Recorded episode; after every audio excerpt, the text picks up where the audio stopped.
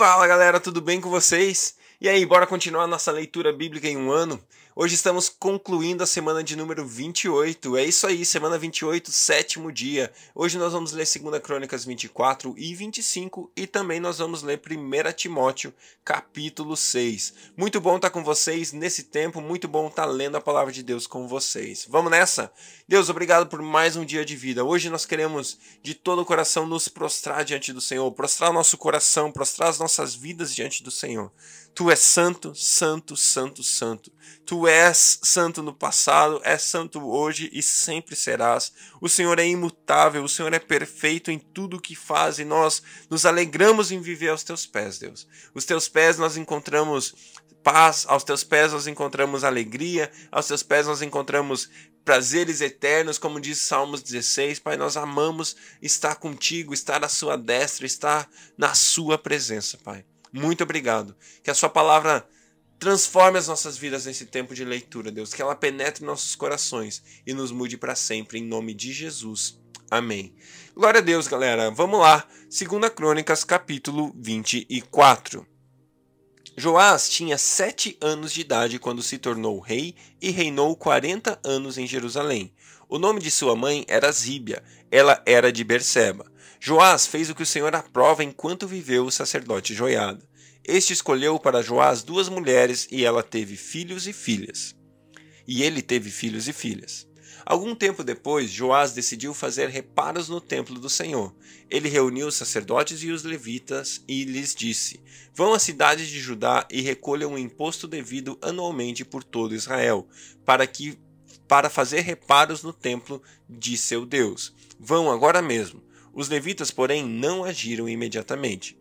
Por isso o rei convocou Joiada, o sumo sacerdote, e lhe perguntou: Por que você não exigiu que os levitas trouxessem de Judá e de Jerusalém o imposto determinado por Moisés, servo do Senhor, e pela Assembleia de Israel para que a tenda da arca, para a tenda da arca da aliança?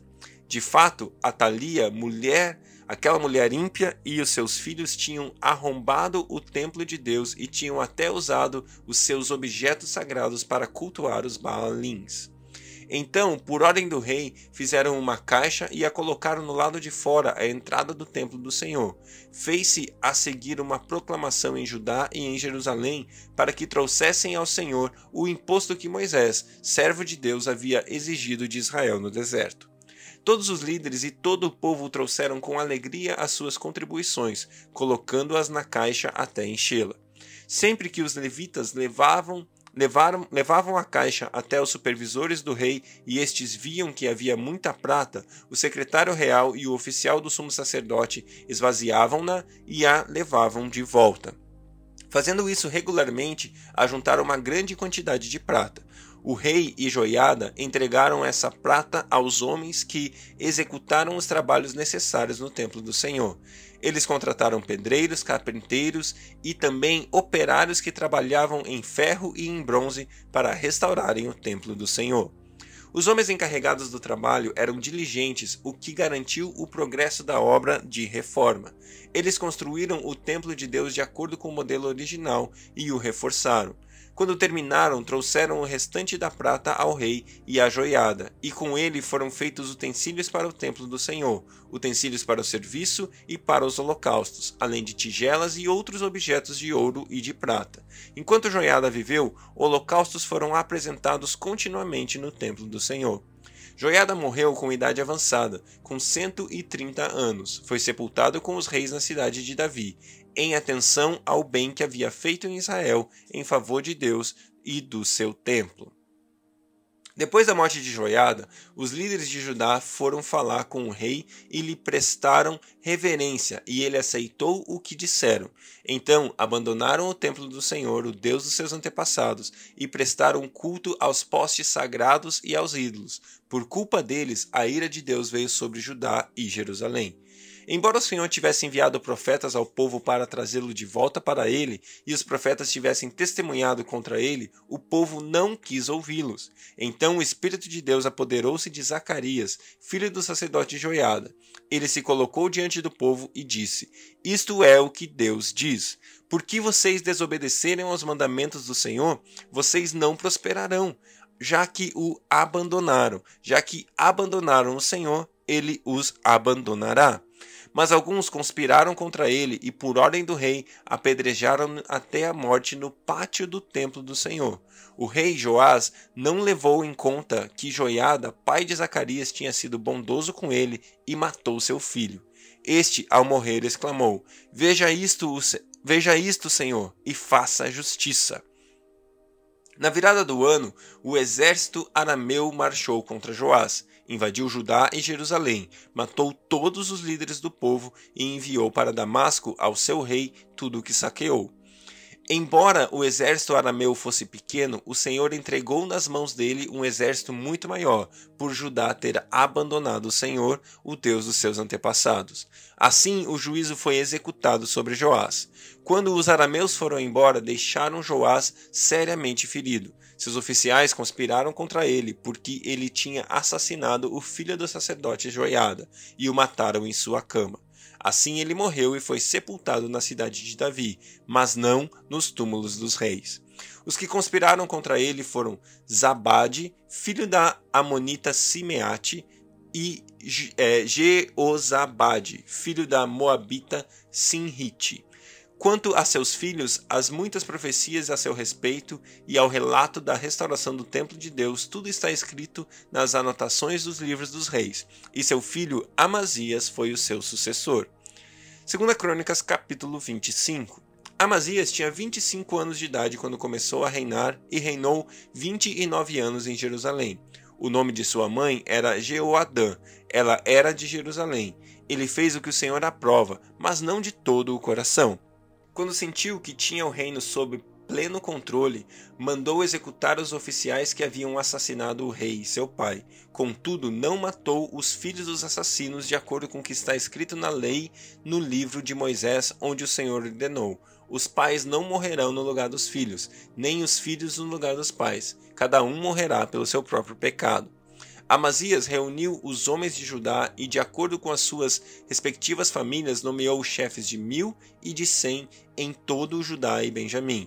Então convocou todos os homens com mais de vinte anos e constatou que havia trezentos mil homens prontos para o serviço militar, capazes de empunhar a lança e o escudo. Também contratou em Israel cem mil homens de combate pelo valor de três toneladas e meia de prata. Entretanto, um homem de Deus foi até ele e lhe disse: Ó rei, essas tropas de Israel não devem marchar com você, pois o Senhor não está com Israel, não está com ninguém do povo de Efraim. Mesmo que vá e combata corajosamente, Deus o derrotará diante do inimigo, pois tem poder para dar vitória e a derrota. Amazias perguntou ao homem de Deus: Mas e as três toneladas e meia de prata que paguei a estas tropas israelitas? Ele respondeu: O Senhor pode dar-lhe muito mais do que isso. Então Amazias mandou de volta os soldados de Efraim. Eles ficaram furiosos com Judá e foram embora indignados. Amazias encheu-se de coragem e conduziu seu exército até o Vale do Sal, onde matou dez mil homens de Seir.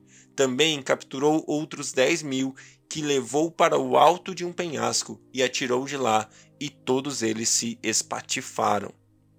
Enquanto isso, as tropas de Amazias haviam mandado de volta as tropas que Amazias havia mandado de volta, não lhes permitindo participar da guerra, atacaram as cidades de Judá, desde Samaria até Bet-Oron, mataram três mil pessoas e levaram grande quantidade de despojos.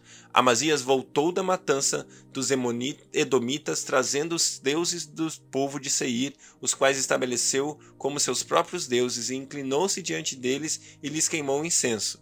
Então a ira do Senhor acendeu-se contra Amazias, e ele lhe enviou um profeta que disse ao rei: Por que você consulta os deuses desse povo, deuses que nem o seu povo puderem salvar? Enquanto ele ainda falava, o rei interrompeu.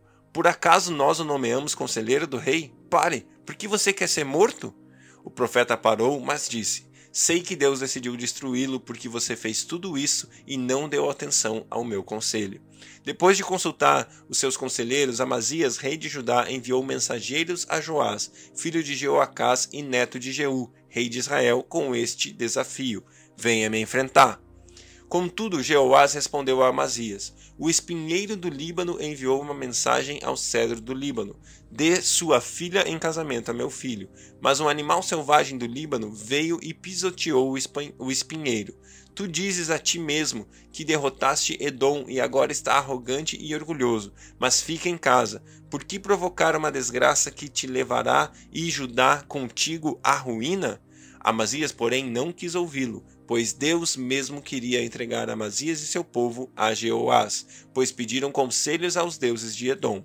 Então Jeoás, rei de Israel, o atacou. Ele e Amazias, rei de Judá, enfrentaram-se em Bet-Semes, em Judá. Judá foi derrotado por Israel e seus soldados fugiram para suas casas. Jeoás capturou Amazias, filho de Joás e neto de Acasias, em Bet-Semes. Então Jeoás levou-o para Jerusalém e derrubou 180 metros do muro da cidade, desde a porta de Efraim até a porta da esquina. Ele se apoderou de todo o ouro, de toda a prata e de todos os utensílios encontrados no templo de Deus que haviam estado sob a guarda de Obed-edom, e ainda dos tesouros do palácio real. Também fez reféns e então voltou para Samaria. Amazias, filho de Joás, rei de Judá, viveu ainda mais quinze anos depois da morte de Joás, filho de Jeoacás, rei de Israel. Os demais acontecimentos do reinado de Amazias, do início ao fim, estão escritos nos registros históricos dos reis de Judá e de Israel. A partir do momento que Amazias deixou de seguir o Senhor, conspiraram contra ele em Jerusalém e ele fugiu para Laques, mas o perseguiram até lá e o mataram. Seu corpo foi trazido de volta a cavalo e sepultado junto aos seus antepassados, na cidade de Judá. Glória a Deus. 1 Timóteo capítulo 6. Todos os que estão sob o jugo da escravidão devem considerar seus senhores dignos de todo respeito, para que o nome de Deus e o nosso ensino não sejam blasfemados.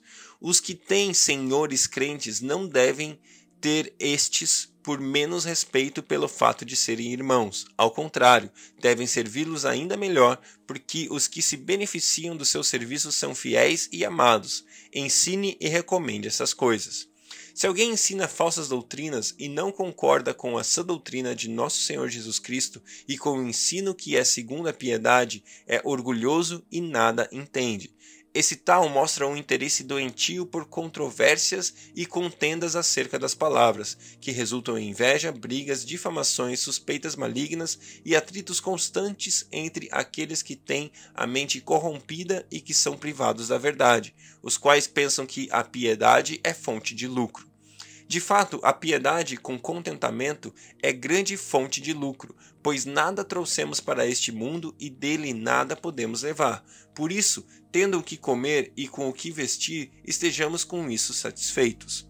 Os que, os que querem ficar ricos caem em tentação, em armadilhas e em muitos desejos descontrolados e nocivos, que levam os homens a mergulharem na ruína e na destruição, pois o amor ao dinheiro é a raiz de todos os males. Algumas pessoas, por cobiçarem o dinheiro, desviaram-se da fé e se atormentaram com muitos sofrimentos. Você, porém, homem de Deus, fuja de tudo isso e busque a justiça, a piedade, a fé, o amor, a perseverança e a mansidão. Combata o bom combate da fé. Tome posse da vida eterna para a qual você foi chamado e fez a boa confissão na presença de muitas testemunhas. Diante de Deus, que a tudo dá vida, e de Cristo Jesus, que diante de Pôncio Pilatos fez a boa confissão, eu recomendo, guarde este mandamento imaculado e irrepreensível até a manifestação de nosso Senhor Jesus Cristo, a qual Deus fará se cumprir no devido tempo. Ele é bendito e único soberano, o Rei dos reis e Senhor dos senhores, a único que é imortal e habita em uma luz inacessível, a quem ninguém viu nem pode ver. A ele seja honra e poder para sempre. Amém. Ordene aos que são ricos no presente mundo que não sejam arrogantes nem ponham sua esperança na incerteza da riqueza, mas em Deus, que de tudo nos provê ricamente para a nossa satisfação.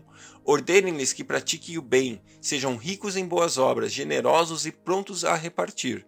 Dessa forma, eles acumularão um tesouro para si mesmos, um firme fundamento para a era que há de vir, e assim alcançarão a verdadeira vida. Timóteo, guarde o que foi confiado a você. Evite as conversas inúteis e profanas e as ideias contraditórias do que é falsamente chamado conhecimento. Professando-o, alguns desviaram-se da fé a graça seja com vocês. Glória a Deus, que Deus abençoe o seu dia e até amanhã.